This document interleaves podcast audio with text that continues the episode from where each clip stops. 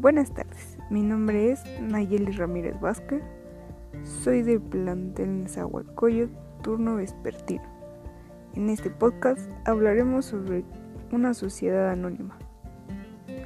Si estás planeando crear una empresa o bien formar parte de una sociedad que a su vez está considerada constituir una nueva sociedad y quieres conocer cómo puedes hacer legalmente, en esta sección te presentamos algunas consideraciones legales que el derecho mexicano tiene tratándose de sociedades mercantiles.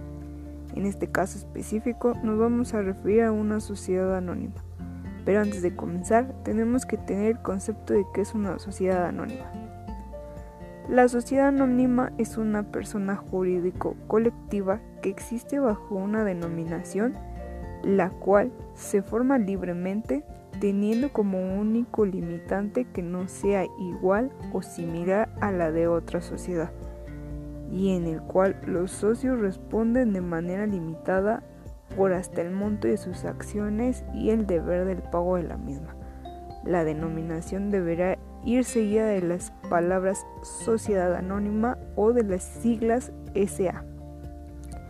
En México, es reconocido el derecho de asociación que tienen las personas, el cual se refiere a aquel derecho que tienen para asociarse para constituir una asociación o asociación siempre y cuando lo hagan con un fin lícito.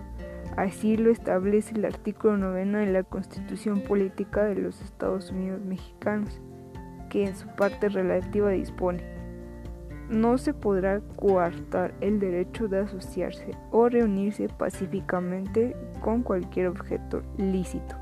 Ahora bien, de acuerdo con la legislación mercantil, una sociedad anónima se puede constituir de dos modos.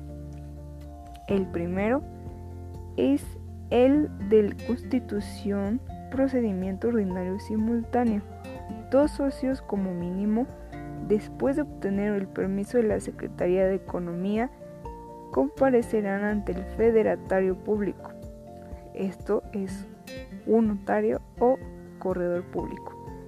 Y suscribirán un documento constituido correspondiente para posteriormente inscribirlo ante el Registro Público de Comercio. En dicho documento social será indispensable que se establezca el monto mínimo del capital social y que esté integradamente suscrito. Respecto a las acciones, se deberá exhibir en dinero efectivo por lo menos el 20% de cada uno. Y si algunas acciones han de pagarse en bienes distintos al numerario, estas últimas deberán estar íntegramente pagadas. El segundo procedimiento es por suscripción pública. En este, los promotores de la organización de la sociedad, a los que la ley llama fundadores, redactarán un proyecto de documento constituido que omitirá el nombre de los socios, la descripción de las aportaciones y el nombramiento del órgano de administración y de vigilancia, depositando dicho proyecto en el registro público de comercio.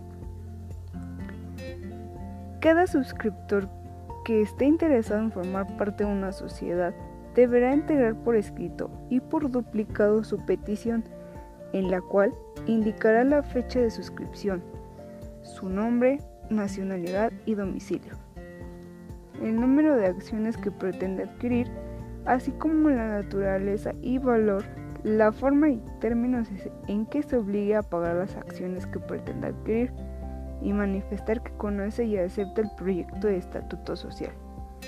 Sea cual fuera la forma en que se constituye la sociedad, además de los requisitos de constitución que ya se mencionaron y se encuentran establecidos en el artículo sexto de la Ley General de Sociedades Mercantiles.